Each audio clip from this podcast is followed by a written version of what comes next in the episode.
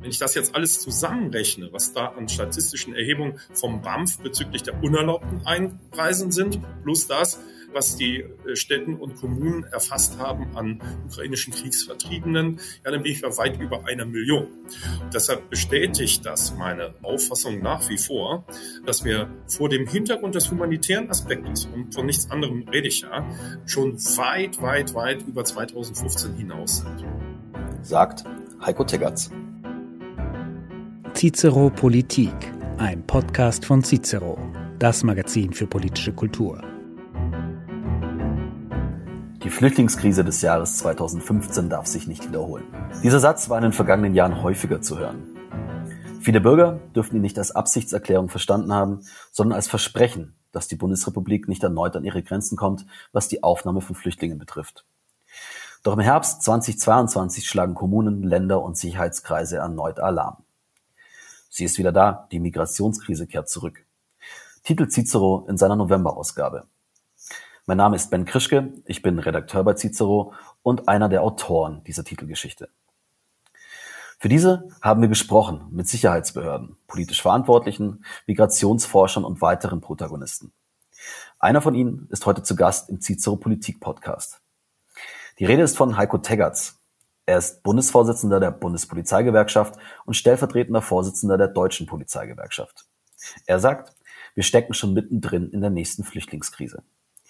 Was ihn zu dieser Aussage bringt, was Politik und Grenzbehörden tun können, um einen Kontrollverlust wie 2015 zu verhindern, darüber und mehr wollen wir heute mit ihm sprechen.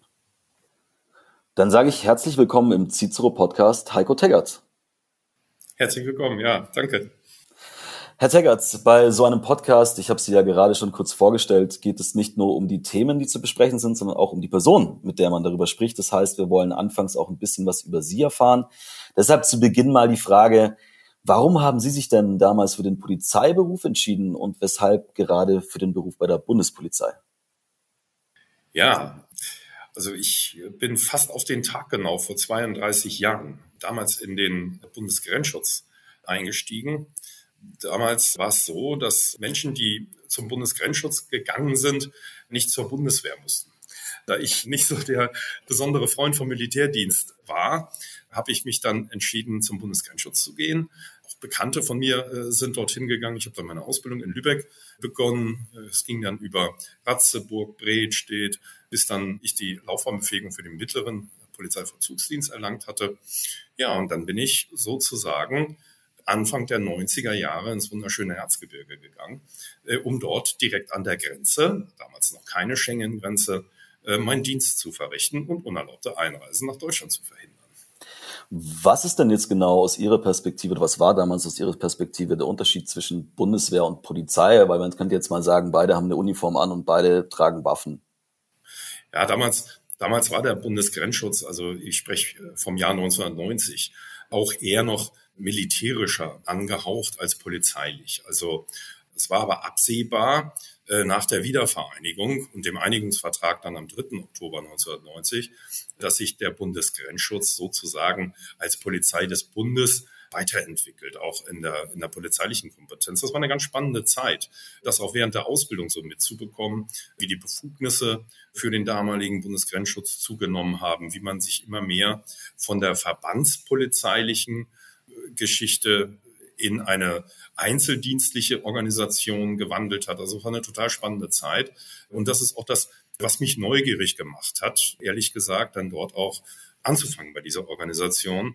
Wie gesagt, es bringt mir äh, nach wie vor bis heute äh, unglaublich viel Spaß, in dieser großartigen Organisation zu sein. Ne?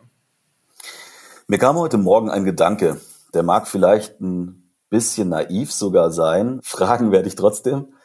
Äh, ich habe mich ehrlich gesagt gefragt oder ja doch heute drüber nachgedacht heute früh, warum brauchen wir denn überhaupt eine Bundespolizei auf der einen und eine in Anführungsstrichen normale Polizei auf der anderen Seite? Macht das diese Sicherheitsarbeit nicht viel, viel komplizierter, auch durch diese unterschiedlichen Zuständigkeiten? Ja, also der Bundesgrenzschutz. Der Bundesgrenzschutz ist ja damals mal 1951 so ein bisschen als Ersatz der Streitkräfte gegründet worden. Also es war ja alles noch eine Zeit kurz nach dem äh, Zweiten Weltkrieg, wo Deutschland, ich sage jetzt mal die Bundeswehr, noch nicht so ausgebaut hat und auch nicht durfte, wie man sich es eigentlich als souveräner Staat wünscht. Deshalb kam 1951 ja der Bundesgrenzschutz ins Spiel. Der Bundesgrenzschutz war damals schon nicht dem Verteidigungsministerium angebunden, sondern dem Innenministerium.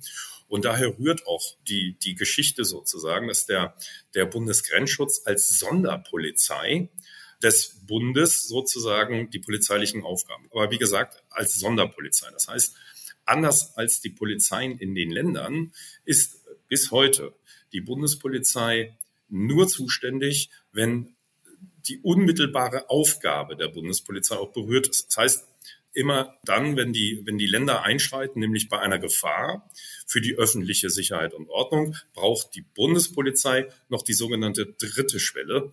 Und das ist eben der Aufgabenzusammenhang entweder zum Grenzschutz, was auch im Grundgesetz ja definiert ist, oder aber auch zu der bahnpolizeilichen Aufgabe oder anderen Aufgaben, äh, die die Bundespolizei als Sonderpolizei wahrnimmt. Also wir werden, wir werden zuständigkeitshalber immer sehr darauf achten, und die Länder im Übrigen auch, äh, dass die Bundespolizei eben nicht sich äh, zu so einem FBI entwickelt. Das ist auch rein vom Grundgesetz gar nicht, gar nicht zulässig, wenn, das haben Sie richtigerweise auch gesagt, Polizeiarbeit in Deutschland immer noch Ländersache ist.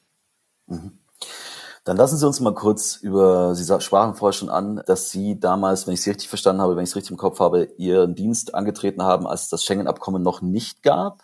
Den, ich glaube, diesen historischen Exkurs brauchen wir jetzt nicht machen, den kennen unsere Leser. Letztendlich war die Idee, wurde dann Juni 1990 auch unterzeichnet, dass die Binnengrenzen künftig an jeder Stelle ohne Personenkontrolle überschritten werden dürfen. Sie waren damals dann sozusagen ja mit drin in dieser Entscheidung. Was hat das mit der Bundespolizei gemacht und wie hat sich auch, wie hat sich auch die Arbeit der Bundespolizei dadurch auf den Kopf gestellt? Naja, also zunächst mal so die, die, die ersten Gehversuche von Schengen, die haben ja an den Grenzen im Westen der Republik begonnen. Also das war ja die Grenze zu den Niederlanden, nach Frankreich, Belgien, äh, Luxemburg, die ja zuerst dem Schengener äh, Übereinkommen beigetreten sind und für die Kolleginnen und Kollegen dort vor Ort, die da, die da bis dahin immer ganz normal ihren Dienst an dieser Grenze gemacht haben, schon eine gewaltige Umstellung auch verbunden mit Skepsis. Also keiner konnte sich vorstellen, dass jetzt plötzlich von einem Tag auf dem anderen äh, die Grenzkriminalität, die ja an dieser Grenze äh, logischerweise da auch stattgefunden hat, jetzt plötzlich vorbei sein sollte. Also man musste sich im Prinzip mit der Rolle, Rolle rückwärts komplett neu taktisch aufstellen, wie man trotz der Reisefreiheit in Europa die Sicherheit weiterhin äh, gewährleisten kann. Und das hat damals schon die Bundespolizei für eine, vor eine riesige Aufgabe gestellt. Im Zuge der Jahre äh, sind dann ja immer mehr Nachbarstaaten dem Schengener Durchführungsübereinkommen beigetreten, der Europäischen Union beigetreten. Also die EU-Osterweiterung hatte ja ihren äh, Höhepunkt 1998, 99, als äh, letztendlich Polen, äh, Tschechien, Ungarn, äh, Rumänien, Bulgarien äh, so nach und nach alle der EU beigetreten sind und dann logischerweise auch Schengen. Und das war schon, das war schon für die, für die Kolleginnen und Kollegen, ja, sehr gewöhnungsbedürftig, will ich mal vorsichtig äh, formulieren. Dort die Grenzen, an der ja, an der ja gerade an den Ostgrenzen, an der ja die Kriminalität damals, damals äh, sehr, sehr hoch war, insbesondere Eigentumskriminalität, äh, da jetzt plötzlich zu sagen, okay, äh, wir kontrollieren jetzt hier nicht mehr stationär äh, an den Grenzen, sondern schauen, dass wir im Rahmen der gesetzlichen Aufgabe sozusagen in die Schleierfahndung eintreten und hier eben nur noch stichprobenartig schauen, was dort so über die Grenzen hin und her fährt. Das war schon ziemlich haarig in der ersten Zeit, aber meine Kolleginnen und Kollegen und auch die Organisation selbst äh, haben sich schnell an diesen Umstand gewöhnt und äh, haben nach wie vor da ihre Aufgaben, auch die Aufgriffe haben ja nicht nachgelassen, halt nur auf einem anderen Wege. Ne? Also man, man hat sich immer mehr zur Fahndungspolizei entwickelt und das zeichnet die Bundespolizei bis heute aus. Das ist dann sozusagen heute Ihr Kernauftrag, während der früher eher der Grenzschutz war, ist es heute dieser Fahndungsauftrag sozusagen.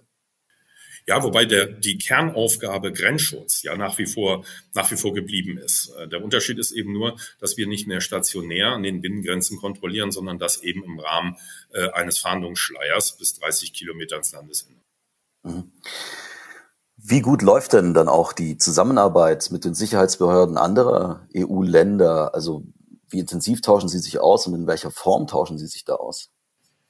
Also ich kann mich, ich kann mich noch sehr gut erinnern an meine Zeit da im, im Erzgebirge an der tschechischen Grenze. Und wir hatten damals schon vor Schengen, bevor die Tschechische Republik Schengen beigetreten ist, eine sehr, sehr gute Zusammenarbeit mit den Kollegen. Also wir sind dort schon gemeinsame Streifen äh, gefahren, auf tschechischer Seite, mal auf deutscher Seite. Gleiches gilt äh, für Polen. Auch da ist so ein Pilotprojekt gestartet worden, 1998 dann, äh, dass wir uns dort praktisch gegenseitig auf die Autos gesetzt haben und auf beiden Seiten der Oder gemeinsame Streifen gefahren äh, sind. Also das äh, lief eigentlich schon immer schon immer sehr gut. Natürlich äh, gab es da auch gewisse Barrieren, die man erstmal überwinden musste. Die sprachliche Barriere, Frage der, äh, des Waffentragens im anderen Hoheitsgebiet, die Frage der Nacheile und, und, und. Aber das hat sich im Laufe der Zeit eigentlich relativ zügig mit dementsprechenden Polizeiverträgen, die wir haben mit den Anrainerstaaten, auch sehr gut gelöst. Also es war zwar ein bisschen holperig am Anfang, wurde dann aber von Jahr zu Jahr zunehmend besser. Wie würden Sie denn heute allgemein die Situation der Bundespolizei beschreiben mit Blick auf die Rahmenbedingungen? Wie gut oder auch vielleicht wie schlecht sind denn diese Rahmenbedingungen, unter denen Ihre Kollegen heute tätig sind?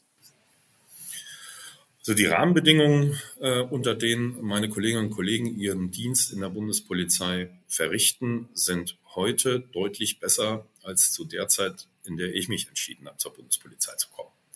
Wir haben ja dank der drei Sicherheitspakete jetzt in den, in den vergangenen Jahren auch unglaublich viel personellen Zuwachs erfahren bei der Bundespolizei.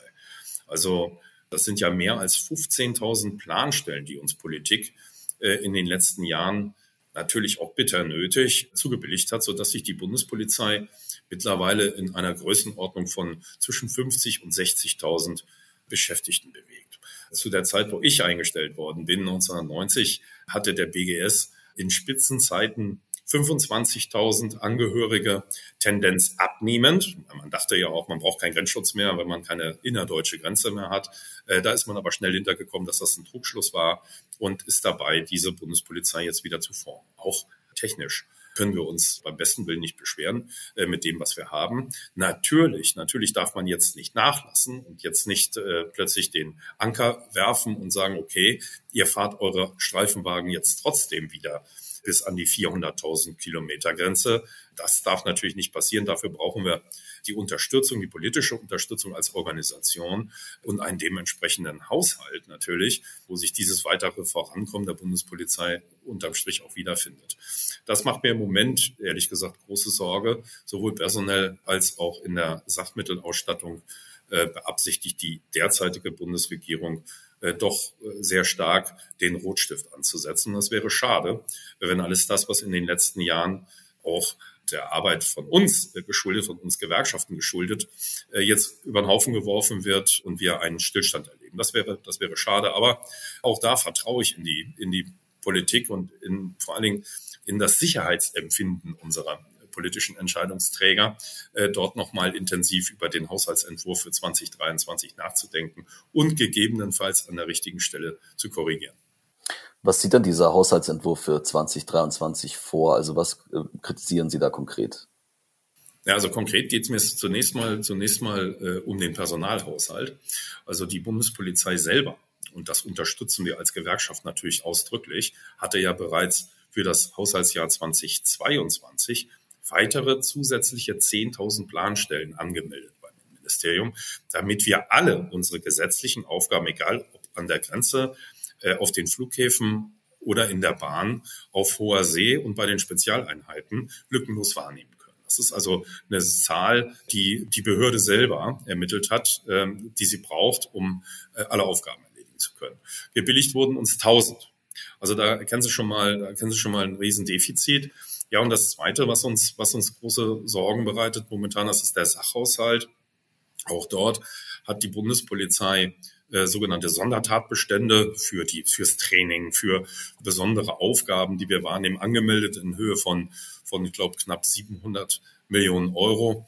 Äh, und davon äh, sind uns tatsächlich 500 Millionen Euro, also eine halbe Milliarde, momentan gestrichen worden. Das entwickelt sich zunehmend zu einer Katastrophe, wenn das so anhält. Also dann werden wir wahrscheinlich, wahrscheinlich aufgrund der Teuerungsraten, die wir ja alle haben, auch Streifenfahrzeuge fahren mit Diesel oder Benzin, dann werden wir wahrscheinlich Mitte nächsten Jahres kaum mehr Geld in den Titeln haben, woraus wir die Autos tanken, die Hubschrauber tanken, die Schiffe äh, fahren lassen wollen. Also da muss noch was kommen von der Politik unbedingt also wenn Sie sagen, wir haben da ganz klar irgendwie bestimmte Stellen angemeldet, die wir gern, die wir bräuchten. Ich meine, das ist ja nicht eine Summe, die, die Sie einfach mal so sich ausdenken und äh, finden dann und irgendwie in den Raum stellen, sondern es hat ja alles wahrscheinlich auch Substanz, gehe ich mal schwer von aus. Warum wird dann trotzdem nicht so entsprechend reagiert, wie Sie das sich wünschen würden? Weil eigentlich müsste ja innere Sicherheit gerade in Zeiten wie diesen ganz hohe Priorität haben. Ja, das sollte so sein. Aber daran erkennen Sie immer die Unterschiede an den jeweiligen äh, politischen Verantwortlichkeiten. Die einen legen äh, mehr Wert äh, auf innere Sicherheit als die anderen. Wir befinden uns ja derzeit in der Ampelkoalition in dieser schwierigen Lage, dass dort drei völlig unterschiedliche politische Interessen sich finden müssen in einer Koalition. Und das macht es insbesondere mit den Parteien, die ihren Fokus eben nicht so auf äh, innere Sicherheit oder nicht so intensiv auf innere Sicherheit äh, legen, besonders schwierig.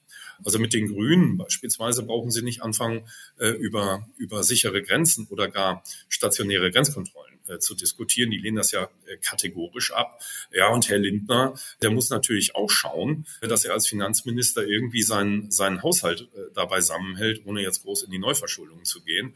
Ja, und in der, in der SPD, da schlagen sozusagen zwei Herzen in dieser, in dieser Partei. Auf der einen Seite gibt es da einen Flügel, der sehr wohl innere Sicherheit im Fokus hat, was ja auch wichtig ist. Auf der anderen Seite äh, dann aber auch ein Flügel, der da eher Richtung Grün äh, tendiert und sagt, nö, also innere Sicherheit, so wichtig ist es ja nun nicht und äh, davon geht ja die Welt nicht unter, wenn wir hier Tausende von Menschen jeden Monat unkontrolliert ins Land lassen.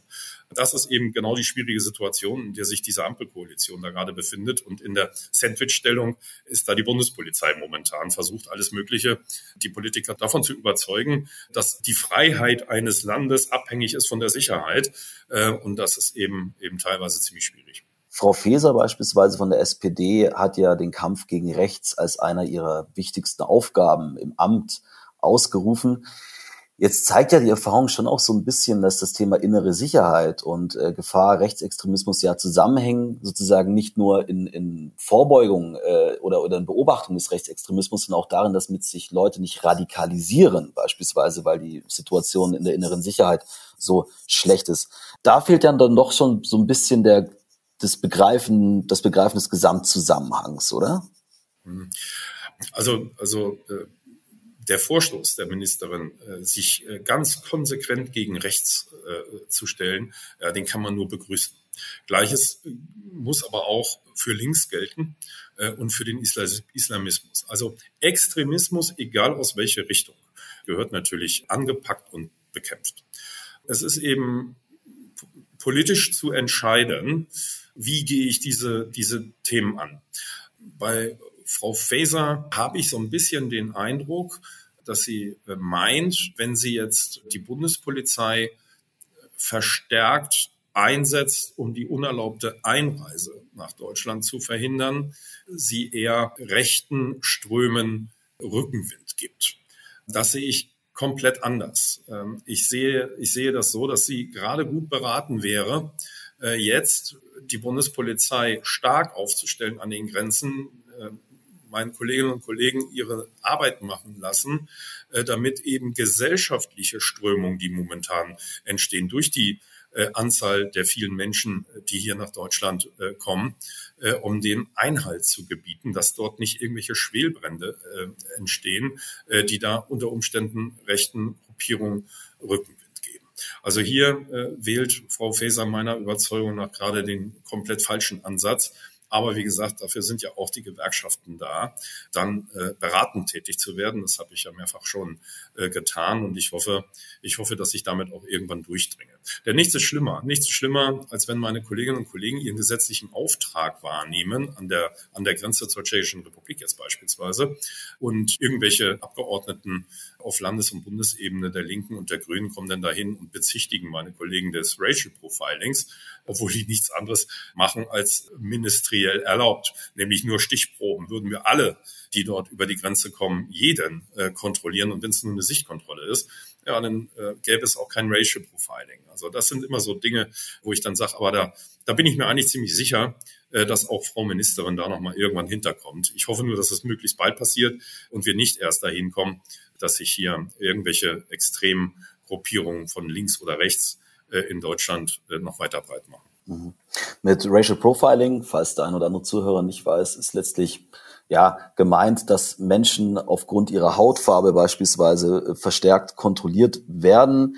Diese Vorwürfe gibt es auch immer wieder, beziehungsweise sie wurden in den letzten Jahren auch immer lauter, wobei man dann logischerweise, glaube ich, gerade bei Grenzkontrollen, illegale Migration, klar ist, dass man jetzt vielleicht nicht die 90-jährige äh, Oma, die eher mitteldeutsch aussieht äh, oder mitteleuropäisch aussieht, kontrolliert, sondern vielleicht eher den jungen Mann, der nicht mitteleuropäisch aussieht. Aber wenn wir da jetzt anfangen, dann machen wir noch ein Riesenthema auf. Genau, ich habe es gerade schon besprochen und um der aktuellen Titelgeschichte unserer November-Ausgabe geht es um die Rückkehr der Flüchtlingskrise. Darin äh, zitiere ich auch Sie aus unserem Gespräch, das wir vor wenigen Wochen geführt haben. Als klassisches Interview kann man nachlesen auf cicero.de. Ein zentraler Satz von Ihnen lautete und lautet nämlich schwer an nach wie vor, wir stecken schon mittendrin in der nächsten Flüchtlingskrise. Woran machen Sie das denn A allgemein fest und woran sozusagen aus der polizeilichen Perspektive das dem so ist? Ja, also ich fange mal, ich fange mal an. Es wird ja immer gerne, es wird ja immer gerne behauptet, äh, insbesondere aus den Reihen des Bundesinnenministeriums, äh, dass wir uns äh, bei weitem noch nicht auf dem Niveau befänden, wie wir es 2015 hatten. Das Bundesinnenministerium beruft sich da auf Zahlen des BAMF, also des Bundesamtes für Migration und Flüchtlinge. Die waren in der Tat im Jahr 2015 bei ungefähr 700.000 Registrierungen, liegt derzeit ungefähr bei 160.000. Das ist natürlich äh, miteinander nicht zu vergleichen. Warum waren die Zahlen damals so hoch? Ich glaube, die Bilder, die hat ja jeder von uns noch irgendwo im Hinterkopf. Und äh, die Bundeskanzlerin äh, damals, Frau Merkel, hat ja entschieden, diese Menschen sozusagen unkontrolliert ins Land zu lassen, um eine humanitäre Katastrophe zu verhindern. Diese humanitäre Katastrophe von damals, die haben wir mit Ausbruch des Ukraine-Kriegs ja bereits im äh, Februar, März äh, gehabt. Das heißt, zurzeit befinden sich äh, in Deutschland ungefähr 900.000 äh, Kriegsvertriebene aus der Ukraine, die genauso wie die 700.000 2015 ja irgendwo unterkommen müssen in Deutschland, untergebracht werden müssen, gerade in den Städten und in den Kommunen. Ähm, diese 900.000 äh, ukrainischen Kriegsvertriebenen sind auch logischerweise nicht unerlaubt nach Deutschland eingereist, weil ukrainische Staatsangehörige ganz legal äh, für äh, drei Monate sowieso zu touristischen Zwecken nach Deutschland einreisen können und sind deshalb natürlich von uns polizeilich auch nicht so von großer Relevanz, müssen aber dennoch logischerweise durch die Städte und Kommunen irgendwo eine Unterkunft finden. Ähm, wenn ich jetzt äh, diese Geschichte betrachte vor dem Hintergrund der humanitären Hilfe, dann sind wir natürlich deutlich über, über äh, 2015. Deshalb hatte ich auch gesagt, äh, wir sind schon mittendrin. Äh, hinzu kommen jetzt noch all diejenigen, äh, die eben unerlaubt nach äh, Deutschland einreisen. das sind die, äh, die auch von polizeilicher Relevanz äh, für uns sind. Logischerweise das sind Menschen, Drittstaatsangehörige, die eben nicht so ohne weiteres nach Deutschland zu touristischen Zwecken einreisen können, sondern die für die Einreise nach Schengen ein dementsprechendes Visum brauchen und dieses nicht haben, wenn wir sie antreffen. So, und wenn ich das jetzt alles zusammenrechne, was da an statistischen Erhebungen vom BAMF bezüglich der unerlaubten Einreisen sind, plus das, äh, was die äh, Städten und Kommunen erfasst haben an ukrainischen Kriegsvertriebenen, ja, dann bin ich bei weit über einer Million. Deshalb bestätigt das meine, meine Auffassung nach wie vor, äh, dass wir vor dem Hintergrund des humanitären Aspektes, und von nichts anderem rede ich ja, schon weit, weit, weit über 2015 hinaus sind die Zusagen oder die Überlegungen äh, des Bundes, die, die Länder äh, und die Kommunen zu unterstützen, auf finanzieller Art, werden uns in nächster Zukunft nicht mehr weiterhelfen, weil schlichtweg in den Gemeinden und in den Städten Unterkunftsmöglichkeiten fehlen. Es ist nichts mehr da, äh, wo ich noch Menschen unterbringen kann. So, und das einzige, die einzige Option, die unsere Ministerin jetzt tatsächlich noch hat, ist, konsequent dafür Sorge zu tragen, dass diejenigen, die hier ihr rechtsstaatliches Verfahren beendet haben und eigentlich kein dauerhaftes Bleiberecht in Deutschland oder in der Europäischen Union mehr haben, rückzuführen und darauf zu achten, dass nicht noch mehr Menschen, die hier äh, sozusagen kein Anrecht, kein, kein Anrecht auf ein dauerhaftes Bleiberecht haben, äh, bereits an den Grenzen wieder abzuweisen. Und das ist eben genau das, was ich der Ministerin vorwurf. Hier fehlt die Entscheidung nach wie vor und äh, es tropft immer noch an allen Ecken und Kanten und die Bundespolizei hat äh, Feststellungen momentan, die so monatlich, gerade in den letzten beiden Monaten, so zwischen 12 und 15.000 äh, unerlaubten Einreisen liegt. Das ist das, was wir feststellen. Wenn Sie das abgleichen mit den Zahlen des BAMFs, wo jetzt also sozusagen in den Landeseinrichtungen, in Erstaufnahmeeinrichtungen dort die Anträge gestellt werden, dann ist die Zahl mindestens dreimal so hoch. Das zeigt, wie hoch die Dunkelziffer ist und wie gut oder, oder schlecht durch die Ministerin erlassene verstärkte Grenzüberwachung tatsächlich wirkt. Falls sich jetzt der ein oder andere Zuhörer vielleicht fragt, Moment, ich habe da irgendwie eine andere Zahl gelesen, hier oder dort, äh, muss man vielleicht ganz kurz dazu sagen. Also ist, die aktuelle Situation ist so, dass nach Schätzungen dieses Jahr bereits zwischen 1,4 und 1,6 Millionen Menschen äh, nach Deutschland gekommen sind. Das sind die Schätzungen. Unklar ist allerdings, wie viel davon beispielsweise zum zweiten Mal bereits eingereist sind. Unklar ist auch ein bisschen, wie die aktuelle Situation bei den Menschen in der Ukraine ist. Also dort sind laut BAMF, wenn ich es richtig im Kopf habe, gut über eine Million sogar reingekommen man, dieses Jahr. Man weiß aber nicht so richtig, wie viele sind schon zurückgekehrt oder wie viele sind dann wieder eingereist. Also da darf man sich nicht verwirren lassen. Und ich glaube, das ist ja schon auch so eine Grundproblematik, ähm, die auch die Polizei hat, ähm, dass man gar nicht so richtig an verlässliche Zahlen in dem Sinne kommt, dass man nicht immer mitdenken muss, ja, es handelt sich in Teilen um Schätzungen, richtig? Genau. Und wir haben immer dieses Phänomen der Dunkelziffer. Äh, das sind eben, eben diejenigen, die entweder gar nicht äh, Deutschland als Zielland haben, sondern vielleicht weiter wollen nach Großbritannien oder, oder irgendwo anders hin. Äh, und eben diejenigen, die genau wissen, dass wenn sie sich irgendwo registrieren lassen würden, sofort auffiele, dass sie ja eigentlich schon eine Wiedereinreisesperre nach Europa haben und dementsprechend sich dann besser nirgendwo melden und in der Illegalität bleiben. Also das ist auch das, was mich so ein bisschen umtreibt, dass man da wirklich nicht griffig äh, sagen kann, wer kommt hier zu uns ins Land und wer nicht. Und äh, da bin ich der festen Überzeugung, und da bringt mich auch keiner von ab, dass in, in so einer Situation, in der wir uns jetzt gerade befinden, zumindest für einen gewissen Zeitraum, äh, stationäre Grenzkontrollen dringend angezeigt wären. Also die Notifizierung sozusagen dieser Schengen-Binnengrenze zur Tschechischen Republik und nach Polen, um schlichtweg die Kontrolle darüber zu äh, behalten, halbwegs die Kontrolle darüber zu äh, bekommen, wer zu uns ins Land kommt. Ne? Jetzt habe ich mich für unsere Titelgeschichte natürlich schon ein bisschen intensiver auch mit den Begriffen auseinandergesetzt. Die Hörer werden vielleicht nicht alle Begriffe kennen. Sie sprachen gerade von der Notifizierung. Könnten Sie vielleicht kurz diesen Begriff erklären, was damit gemeint ist und vielleicht auch ganz kurz, wo hier der Unterschied zu den Grenzkontrollen Deutschland-Österreich liegt? Ja, gerne. Also das Schengener, das Schengener System, die Schengener Idee, die Reisefreiheit in Europa und den Wegfall der Grenzkontrollen innerhalb der europäischen Staaten ist ja ein, ein sehr, sehr, sehr hohes Gut und ein unglaublich großer Vertrauensvorsprung äh, an, alle, an alle Staaten hier, ich sage jetzt mal ungehindert, äh, die Grenzen zu Schengen sagt auch ganz klar, dass diejenigen Staaten, äh, die diesen Vertrag mit eingegangen sind, äh, sich verpflichten, auch keine sogenannten Ersatzkontrollen an diesen Binnengrenzen durchzuführen. Binnengrenze ist zum Beispiel die Grenze zwischen Deutschland und der Tschechischen Republik, zwischen Deutschland, den Niederlanden, Deutschland, Frankreich, also sämtliche Anrainerstaaten um Deutschland rum sind sogenannte Schengen-Binnengrenzen, wo nicht kontrolliert werden darf. Jetzt haben die Nationalstaaten in Europa aber die Möglichkeit, und das ist auch geregelt im Schengener Durchführungsübereinkommen, zur Abwehr erheblicher Gefahren äh, im grenzüberschreitenden Verkehr sozusagen zeitlich befristet doch wieder Grenzkontrollen durchzuführen. Äh, dafür muss der europäische Nationalstaat, der sich dafür entscheidet, dieses bei der, beim Europäischen Rat anmelden. Also nicht genehmigen lassen, sondern nur anmelden. Die Bundesrepublik Deutschland hat 2015 auf diese Möglichkeit äh, zurückgegriffen aufgrund der stark ansteigenden Migrationslage und hat und kontrolliert seither die Grenze zwischen Deutschland und Österreich. Die ist also sozusagen notifiziert.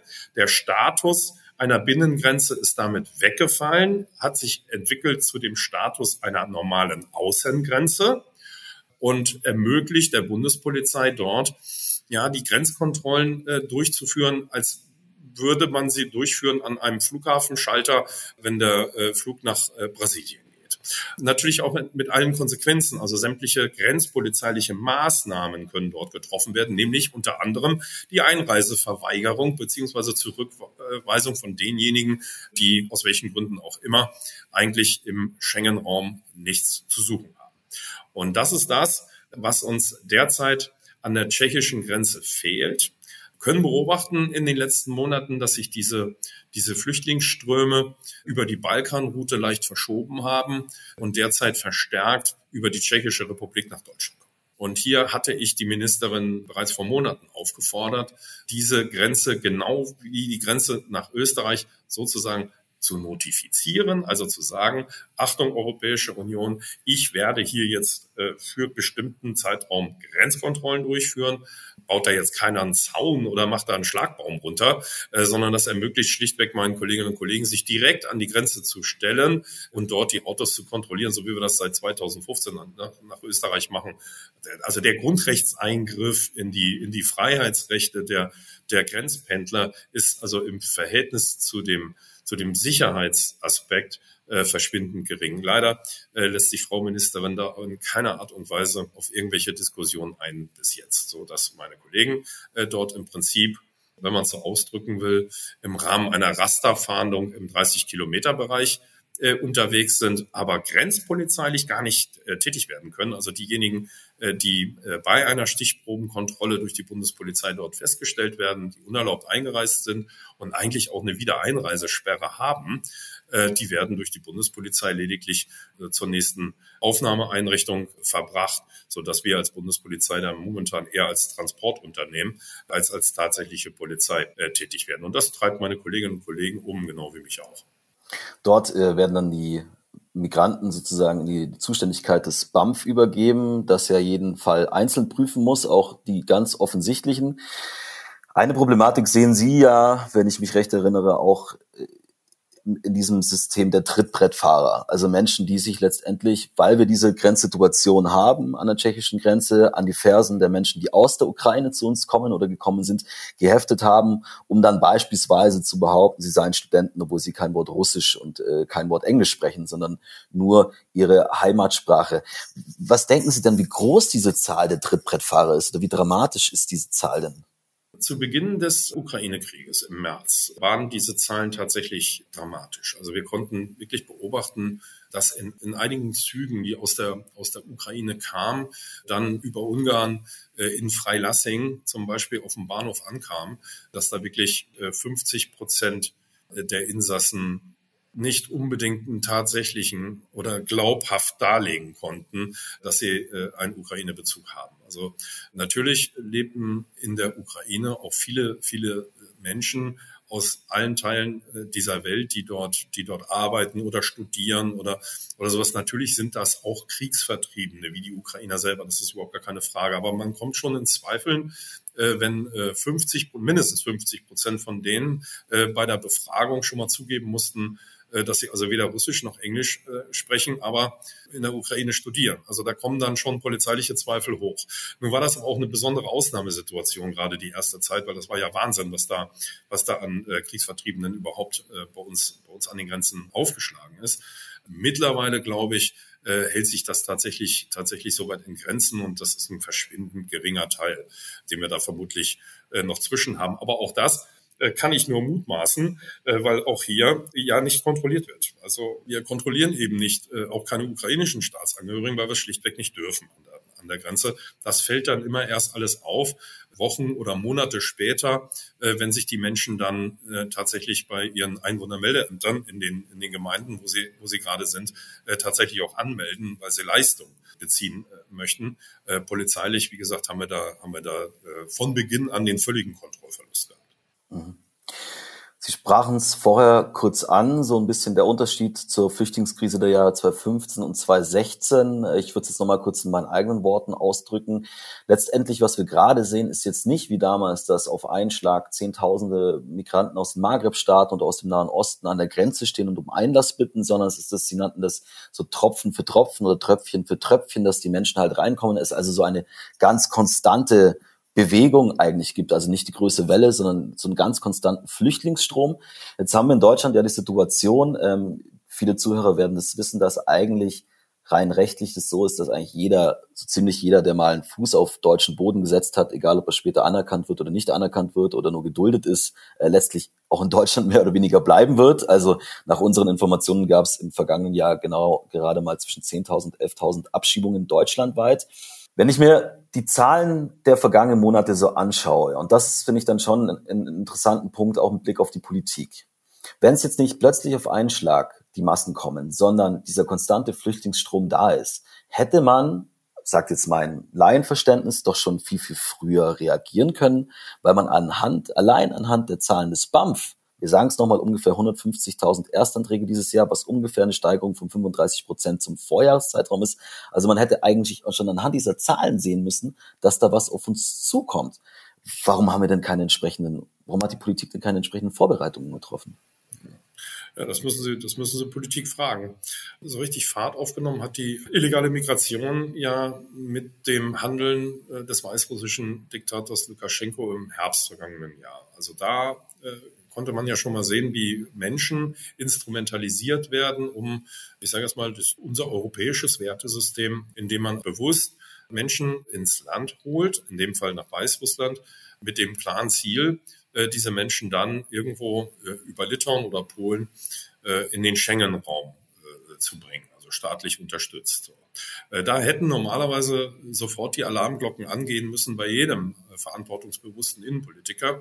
Äh, der hätte sagen müssen, Moment, hier muss ganz schnell ein Riegel vorgeschoben werden, und zwar auf zwei Seiten. Zum einen durch Sanktionen Weißrussland dazu zwingen, diese Transporte nach Minsk nicht mehr durchzuführen und zum anderen natürlich den europäischen Außengrenzschutz zu stärken. In dem Fall Polen und Litauen weiter zu unterstützen. Ja der Herbst äh, vergangenen Jahr war eben genau die Umbruchphase. Äh, die alte Bundesregierung war noch geschäftsführend im Amt äh, nach den äh, Bundestagswahlen, die neue eben äh, zwar schon gewählt, aber noch nicht konstituiert. Und da sehe ich es ehrlich gesagt der alten Regierung ein wenig nach, dass die sich natürlich in dieser Phase der Geschäftsführung, also der Übergabe der politischen Geschäfte, da jetzt nicht mit solchen Dingen da noch äh, Freunde oder Feinde bei der neuen Regierung gemacht haben. Aber spätestens, spätestens nachdem die neue Bundesregierung sich konstituiert hatte und spätestens in dem Moment, wo in der Ukraine der Krieg ausgebrochen ist und wir natürlich aus humanitären Gründen auch verpflichtet sind, in, in ganz Europa, im Übrigen jeder Staat, die ukrainischen Kriegsvertriebenen aufzunehmen, äh, hätte ich schon erwartet, äh, dass die Bundesregierung sicherheitspolitisch reagiert und sagt, okay, wir lassen die Menschen hier jetzt nicht auf blauen Dunst an irgendeinem Bahnhof in Deutschland ankommen, ohne zu erfassen, wer und wie viele überhaupt kommen. Und das brauche ich ja auch in diesem Zusammenhang nicht gesondert erwähnen, dass uns da der Schutz der ukrainischen Frauen insbesondere am Herzen lag, äh, weil wenn Sie sich an die Bilder erinnern, auf den Bahnhöfen in Deutschland, da standen dann nette Männer äh, mit Schildern in der Hand, die gewungen haben, hallo, wir können euch hier gerne, gerne unterbringen. Also da muss da, da, da geht jedem Polizisten gehen da sofort die Alarmglocken an, dass da irgendwas nicht ganz koscher ist. Aber auch hier, insbesondere Berlin, äh, hat sich ja streng geweigert, da in irgendeiner Art und Weise polizeiliches Handeln zuzulassen. So, und das nahm dann immer Fahrt auf. Man bekommt ja auch mit, wenn ein Staat, ein zentraler Staat in Europa, ein wirtschaftsstärkster Staat in Europa, so fahrlässig mit seinen Grenzen umgeht, naja, dann ist das natürlich ein gefundenes Fressen für jede Schlepperbande, die sagen, okay, wir wissen genau, wenn wir äh, aus der Türkei raus eine Schleusung organisieren, dann ist die größte Hürde, die wir nehmen müssen, das griechische Festland zu erreichen. Ab dann sind die Schengen-Staaten, die dann folgen, eh äh, nicht wirklich daran interessiert, tatsächlich zu kontrollieren, weil ja auch keiner in Serbien, in, äh, in, in Slowenien, in, in Ungarn äh, oder in Tschechien bleiben möchte. Zielland ist klar Deutschland und äh, mal ganz ehrlich, Hand auf die, Herz auf die, also Hand aufs Herz. Warum sollte dann äh, die Tschechische Republik äh, an der Grenze zu, äh, zur Slowakei ernsthaft kontrollieren, wenn sie wissen, dass dort eh niemand bleiben will und die Tschechische Republik sozusagen Transitland ist. So, dann kommt erschwerend hinzu, dass unsere Bundesregierung ja nach wie vor daran festhalten will, dieses neue Einwanderungsgesetz in Kraft zu setzen, wonach dann Menschen, die seit fünf Jahren in Deutschland geduldet sind, geduldet bedeutet übrigens, die Abschiebung ausgesetzt ist, also das rechtsstaatliche Verfahren ist abgeschlossen, das Asylverfahren, ist negativ beschieden worden, aus bestimmten Gründen kann halt die Abschiebung nicht vollzogen werden, dann ist jemand geduldet, dass die dann nach fünf Jahren dauerhaftes Bleiberecht bekommen sollen, das ist natürlich ein Signal in die Welt, zu sagen, Leute, irgendwie wird schon gehen, ihr müsst nur fünf Jahre durchhalten und dann bekommt ihr ein dauerhaftes Bleiberecht in Deutschland. Das sind die sogenannten Pull-Faktoren, die das seit Sommer nochmal richtig befeuern, äh, dieses Kriminalitätsphänomen, was Geld in die Schlepperkassen spült, weil die haben Hochkonjunktur momentan. Ja, und die Menschen, die äh, nehmen alles in Kauf, verkaufen Hab und Gut in ihren Heimatländern und nehmen diesen lebensgefährlichen Weg übers Mittelmeer auf sich, um hier eben die, die besseren wirtschaftlichen Perspektiven zu haben in Deutschland. Äh, das sind so viele, viele Ansatzpunkte, wo Innenpolitik dringend dran arbeiten muss. Wer mehr Pull-Faktoren setzt, und dadurch Anreize, aber dann auch nicht kontrolliert, äh, wer letztendlich ins Land kommt. Ja, das äh, ist, das sind ja alles keine guten Vorzeichen. Und im Übrigen, Griechenland und auch Italien, was ja die Länder sind, wo die Menschen als erstes äh, europäischen Boden äh, betreten, auch die bedanken sich natürlich äh, bei Deutschland, weil Deutschland ja mal wieder mal wieder Vorreiter ist mit irgendwelchen mit irgendwelchen gut gemeinten sozialen Absicherungen. Bei denen kommen die Menschen zuhauf an und Deutschland wird sich in der Europäischen Union mit dem Verhalten immer mehr isolieren. Und die und wie gesagt, die die Staaten, die dann auch noch nach Schengen in die Pflicht genommen werden, auf ihre Außengrenzen aufzupassen, die, die sind sozusagen die Gelackmeierten, die durch die Politik von Deutschland und Frankreich jeden Tag äh, Tausende von Menschen auf dem Mittelmeer äh, haben und damit fertig werden müssen. Ne? Mhm. Ich sprach es gerade schon an, letztendlich ist die rechtliche Lage ein bisschen so oder die Gesamtgemengelage ein bisschen so, dass wer einmal hier ist, äh, quasi auch kaum mehr das Land verlassen wird, ähm, beispielsweise weil ein Oberverwaltungsgericht entscheidet, jemand darf nicht in seinem Heimatland abgeschoben werden, obwohl eigentlich ja rein juristisch kein Asylgrund vorliegt. Der liegt nämlich eigentlich nur vor, wenn man politisch verfolgt wird äh, in seinem Heimatland, eben nicht, wenn dort beispielsweise Krieg herrscht, kann man moralisch verwerflich finden, ist aber nun mal ähm, geltendes Recht. Jetzt habe ich neulich ähm, für unsere Titelgeschichte, darüber sprach ich vorher schon kurz, ähm, einen Landkreis besucht. Es ist mein Geburtslandkreis und zwar der, das Unterallgäu wo jetzt auch schon wieder händeringend nach Unterkünften gesucht wird für, für Flüchtlinge, die ankommen. Ähm, es ist eigentlich die gleiche Situation, wie wir in ganz, ganz vielen Orten in Deutschland erleben, in den Kommunen und Ländern, dass dort händeringend neue Unterkünfte gebraucht werden. Ähm, interessant fand ich in dem Zusammenhang beispielsweise, dass gar nicht so sehr die Erstaufnahmeeinrichtungen das Problem sind, sondern eher die Zweit- und Dauereinrichtungen sozusagen, weil man äh, die Menschen, die anerkannt werden, die finden kein, keine Wohnung, obwohl sie eigentlich ausziehen dürften, belegen damit die Unterkünfte, dann ist von sogenannten Fehlbelegern die Rede. Und während es sich dann sozusagen hinten staut, kommen vorne dann, kommt vorne dann immer mehr nach. Jetzt gibt's allerdings noch einen ganz zweiten, ganz zentralen Unterschied zu 2015, 2016. Ähm, wir, wir erleben ja gerade eine Zeit, wo sich die Krisen so ein Stück weit überlagern. Ja, wir haben äh, die, die Inflation, wir haben die Energiekrise, wir haben den Ukraine-Krieg. Sie sind ja nicht nur Bundesvorsitzender der Bundespolizeigewerkschaft, sondern auch stellvertretender Vorsitzender der deutschen Polizeigewerkschaft. Das heißt, Sie haben quasi das, die Gesamtgemengelage im Blick. Wie werten Sie denn die aktuelle Sicherheitslage in Deutschland mal so allgemein? Schwierig. Sehr, sehr, sehr schwierig. Also wir beobachten, wir beobachten derzeit, dass die, die sogenannten Montagsdemonstrationen gerade im Osten äh, der Republik äh, wieder stark frequentiert werden. Der Unterschied, äh, den wir jetzt feststellen zu den Corona-Demonstrationen, die wir ja äh, insbesondere 2020 äh, und 2021 hatten, ist, dass mittlerweile bei den, bei den Protesten auf der Straße fast ausschließlich fast ausschließlich die bürgerliche Mitte unterwegs ist.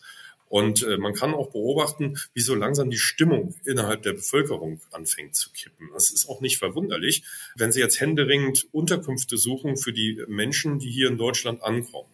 Und dort natürlich die Kommunen teilweise auch auf Freizeiteinrichtungen und Sporthallen und sowas alles zurückgreifen müssen. Dann können Sie es einem Sportverein äh, in Sachsen nur schwer vermitteln, dass er seine Sporthalle fürs Training nicht mehr nutzen kann, weil da jetzt eben Menschen drinne sind. Äh, Im schlimmsten Fall ist die Halle dann auch noch über 19 Grad geheizt. Dann verstehen die Menschen auf Deutsch gesagt die Welt nicht mehr.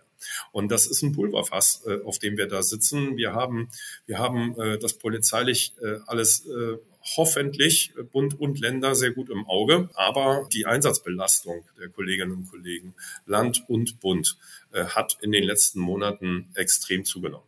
Also die Länder, ich spreche da jetzt mal für, für Sachsen speziell, äh, dort hat der sächsische Innenminister ja bereits vor, vor zwei Monaten einen Krisenstab einberufen. Also der hat da schon auf dem Schirm. Armin Schuster ist im Übrigen ehemaliger Bundespolizist. Der weiß sein Handwerk zu verstehen. Andere Länder sind da noch ein bisschen zögerlich. Aber ähm, wie gesagt, auch die Bundespolizei spielt da eine große Rolle mit, weil unsere Bundesbereitschaftspolizei sozusagen eigentlich ja auch äh, die Länder in solchen Extremlagen personell unterstützen soll. Wir können es aber momentan nicht, weil wir sämtliche Kräfte äh, für eigene Aufgaben, nämlich diese äh, intensivierte äh, Schleierfahndung beispielsweise in Brandenburg und in Sachsen ähm, äh, dafür das Personal jetzt eingesetzt haben und für die Länder nichts mehr haben. Das wird schwierig werden. Da bin ich mir, bin ich mir ziemlich sicher. Ich glaube auch, ähm, dass wenn die äh, Lebensmittel und Energiekosten noch weiter steigen, ja, wie soll ich mich da ausdrücken, aber der Erste zu Hause äh, sitzt und friert, weil er sich nicht mehr leisten kann, seine, seine Heizung aufzudrehen und dann mitbekommt, dass solche Einrichtungen für Flüchtlinge da ich sage jetzt mal gut beheizt, äh, mit einem äh, reichlich gedeckten äh, Buffet äh, versorgt sind, dann kann das schon zu, zu äh, Spannung äh, innerhalb der Bevölkerung führen, wo es dann aber auch wichtig ist, natürlich eine Aufklärung zu betreiben und zum anderen aber auch dementsprechend polizeilich gut aufgestellt zu sein, um hier wirklich Schlimmeres zu verhindern.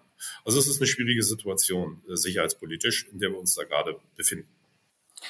Ich war, das abschließend im, ich glaube im Juli 2017 waren die äh, G20-Proteste in Hamburg, die damals äh, eskaliert sind. Äh, Autos brannten, Läden wurden geplündert, Polizisten mit Molotow-Cocktails beworfen. Ich war damals auch dort, nicht als Demonstrant, sondern äh, als Journalist und habe mir das Ganze angesehen. Das war wirklich, da wurde es einem schon ganz anders, wenn man dann vor die Tür ging und es waren die Rauchschwaden und die und die Helikopter kreisten über dem Himmel. Ist das so ein Szenario, dass wir uns vielleicht gerade auch im Osten in Sachsen vorstellen könnten, dass Eskalationen so weit gehen, dass wir sowas, solche Szenen wie in Hamburg sehen? Ja, also, also der, G, der G20 äh, in Hamburg, äh, die, die Proteste äh, beim G20 in Hamburg richteten sich ja tatsächlich, tatsächlich gegen, gegen die Veranstaltung, also gegen die, gegen die Staatschefs, äh, die dort in Hamburg äh, zusammen gezogen wurden. Die Proteste, die richteten sich ja nicht gegen Entscheidungen oder Nichtentscheidungen äh, der Bundesregierung. Äh, deshalb bin ich da jetzt in der Bewertung ein bisschen vorsichtig. Ich glaube nicht, dass ohne besonderen Anlass jetzt irgendwo urplötzlich äh, in irgendeiner Stadt in Deutschland so ein Protest, sei jetzt mal, hochkochen wird. Das glaube ich nicht. Dafür ist unsere Gesellschaft auch viel zu zivilisiert. Anders, wie gesagt, an dem Beispiel G20 in Hamburg festgemacht, wenn dann gerade linke Gruppierungen äh, waren das ja in, in, dem Fall protestieren und merken, sie dringen nicht durch äh, mit Worten, dann lassen die ja meistens Taten folgen, die dann ja so aussehen. Aber ich muss Ihnen ganz ehrlich sagen, ich glaube, äh, dass sich derzeit äh, so eine Entwicklung allgemein noch nicht abzeichnet. Also soweit ist es bei weitem äh, noch nicht und ich hoffe, äh, dass dort auch kluge politische Entscheidungen jetzt in die Zukunft getroffen werden, dass es sich auch gar nicht erst dahin entwickelt. Dann sage ich herzlichen Dank, Heiko Teggerts, für dieses Gespräch und Ihnen, liebe Zuhörer, sage ich besten Dank fürs Dabeisein. Diese und viele weitere spannende Podcast-Folgen finden Sie wie immer auf cicero.de und auf allen gängigen Podcast-Plattformen. Bleiben Sie optimistisch, Ihr Ben Krischke.